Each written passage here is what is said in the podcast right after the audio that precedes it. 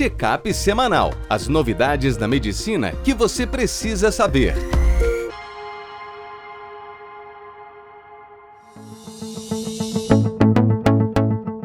Olá a todos, meu nome é Ronaldo Gismondi, eu sou editor-chefe médico do portal WebMed. Bem-vindos a mais uma edição do Check-up semanal com as novidades da medicina que você precisa saber para começar a semana atualizado.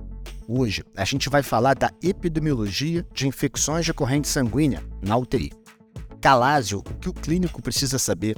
Será que a semaglutida impacta na evolução da NASH, da esteatohepatite não alcoólica?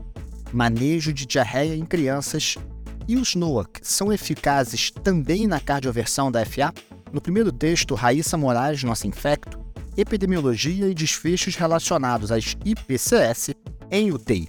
É o estudo Eurobact 2, uma coorte de 2.600 pacientes de 333 UTIs em 52 países. Esse grupo observou que a ICS, a infecção de corrente sanguínea, ocorreu com uma mediana de 13 dias de internação. As fontes mais comuns para a bactéria entrar na corrente sanguínea foram 26% sepsis pulmonar, 25% catéteres infectados e 16% múltiplas fontes. O prognóstico desse grupo mostrou que dois terços evoluíram com sepsis, um terço com choque séptico e uma mortalidade em 28 dias de 37%. Os patógenos mais comuns foram bactérias gram-negativas, com destaque para Klebsiella 27% e Acinetobacter 20% grupo da Klebsiella tinha 38% de resistência aos carbapenêmicos, ao passo que no Acinetobacter a multiresistência chegou a 84%. 1,5% das bactérias gram-negativas eram resistentes a todos os antibióticos testados. Os gram-positivos foram 31%, sendo Enterococo 34%, Staphylocoagulase negativo 30% e Staphylo aureus 27%, um terço dos estáfilos resistentes à meticilina. A prevalência de fungos foi 7,9%, sendo Cândida a espécie mais comum. No próximo texto, Juliana Rosa, nosso oftalmo, dia a dia do consultório de oftalmologia, Calásio. No nosso olho, pequenas glândulas que margeiam a borda palpebral produzem uma secreção oleosa que ajuda a lubrificar a superfície do olho. Essas glândulas são chamadas glândulas de Meibomius. Quando há obstrução do canal de drenagem, a secreção oleosa fica retida, forma uma elevação na pálpebra e esse é o calácio. Só que esse acúmulo de secreção dentro da glândula e a falta de secreção no olho gera uma inflamação local e uma irritação da pele da pálpebra que pode inchar, doer e ficar com sinais flogísticos.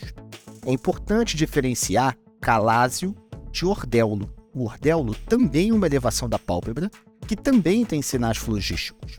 Mas no ordéulo é a infecção da glândula palpebral. É como se fosse um pequeno abscesso. Já o calásio é apenas o acúmulo do material oleoso.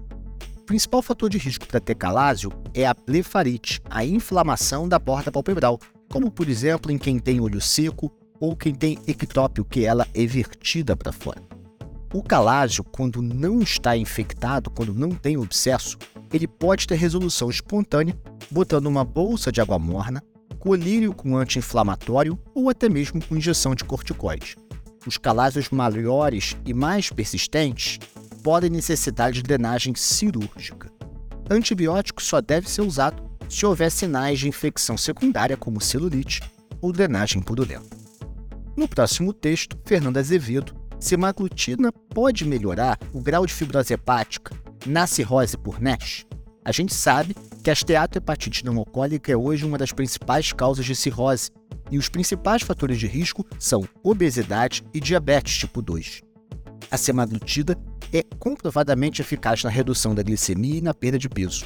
Esse estudo foi um ensaio clínico de fase 2 com 2,4 mg de semaglutida, intervenção versus placebo, em pacientes com NASH confirmada por biópsia, que é o padrão ouro.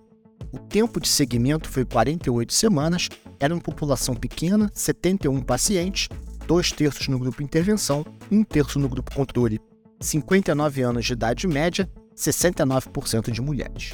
Eles observaram que em 48 semanas, é menos de um ano, A esteatose, o grau de esteatose, foi menor no grupo de intervenção quando avaliados por ressonância.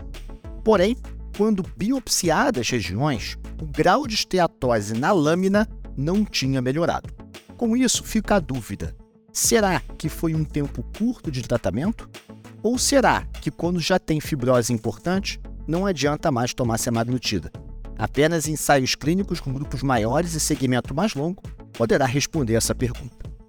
No próximo texto, Ana Carolina Pomodoro, nossa pediatra, diarreia aguda em crianças, principais recomendações para o tratamento. Carolina faz uma revisão das principais recomendações, tanto da Sociedade Brasileira de Pediatria, como do Ministério da Saúde e de outras entidades internacionais para a estatificação e o protocolo mais eficaz para a diarreia infantil.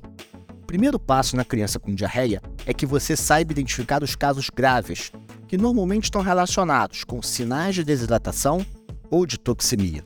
Esses sinais vão dividir as crianças em três grupos. O grupo A, que é a criança que está bem, não tem desidratação e não tem toxemia. No grupo B, existe um grau leve a moderado ou de toxemia ou de desidratação, enquanto que o grupo C é a criança mais grave que inclusive tem baixa perfusão. Isso porque é essa divisão de grupo, essa estratificação de risco, que vai orientar o tratamento. No grupo A, é hidratação oral em casa, por exemplo, os sais de soro caseiro. No grupo B, a hidratação pode ser oral, mas ela vai fazer a primeira etapa no serviço de saúde para que a gente cheque aceitabilidade e resposta ao tratamento enquanto que o grupo C é a criança que vai ser internada e a hidratação vai ser parenteral. Ana também discute com vocês quando usar antibiótico, que são nas crianças com sinais de infecção bacteriana invasiva, especialmente Shigella, a necessidade ou não de reposição de zinco e vitamina A, principalmente nos casos leves, e se os probióticos, como Saccharomyces e Lactobacillus, de fato funcionam para a redução do tempo da diarreia. No final, Isabela Bud, nossa cardiologista, segurança na cardioversão da FA. Qual o melhor anticoagulante oral? A gente já sabe de inúmeros ensaios clínicos que na prevenção do AVC, em quem tem fibrilação atrial de longa data, o CHA-2-VASc maior ou igual a 2, ele se beneficia de um NOAC, em alguns grupos, até mesmo no CHA-2-VASc de 1. A questão é que quando a gente se depara com uma FA que o paciente não sabia que tinha e a gente não sabe o tempo de início e é o seu primeiro encontro com o paciente, a gente tem duas estratégias. A mais utilizada é ecocardiograma transesofágico, se não houver coágulo, cardioversão. Por outro lado, existe uma outra estratégia, em principalmente locais sem esse recurso, que é anticoagular o paciente por três semanas e proceder direto à cardioversão. Mesmo que o chá de Vasco seja de zero, a gente recomenda um mínimo de quatro semanas de anticoagulação após uma FA, mesmo que ela seja aguda, porque existe o chamado stunning atrial, aquele ato tem uma contratilidade ruim e algum risco de formar um trombo ali. A gente sabe que os NOCs são seguros e eficazes no longo prazo, mas nesse contexto específico da cardioversão, eles foram pouco estudados. Uma meta-análise reuniu esses estudos. Foram cerca de 22 estudos. E eles observaram o seguinte: nesse grupo, que chega com FA e é cardiovertido, eles houve um total de 135 eventos embólicos. A taxa ficou em torno de dois eventos para cada 100 pessoas ano. Ao passo que 165 episódios de sangramento, em torno de 2 a 3 episódios de sangramento por 100 pessoas ano. Portanto, tanto pode fazer AVC quanto pode sangrar. E eles compararam pessoas que usaram NOAC ou TOAC e pessoas que usaram a antiga varfarina. Eles observaram que o NOAC foi tão eficaz quanto a varfarina, uma diferença estatisticamente sem significância. Por outro lado, os NOACs foram mais seguros, a incidência de sangramento maior foi menor, uma redução de risco relativo de 42%, com significância estatística a favor do NOAC. Não houve diferença com o tipo de NOAC que estava sendo usado, o que traz mais evidência da prática que a gente já tem, que é, se você tem FA e se o paciente tem condições de comprar um dos novos anticoagulantes orais, principalmente com quebra de patente, eles são uma opção eficaz e mais segura que a varfarina. Se você quiser ler um pouco mais sobre esses estudos e se manter atualizado, www.webmed.com.br. Um abraço e até a próxima.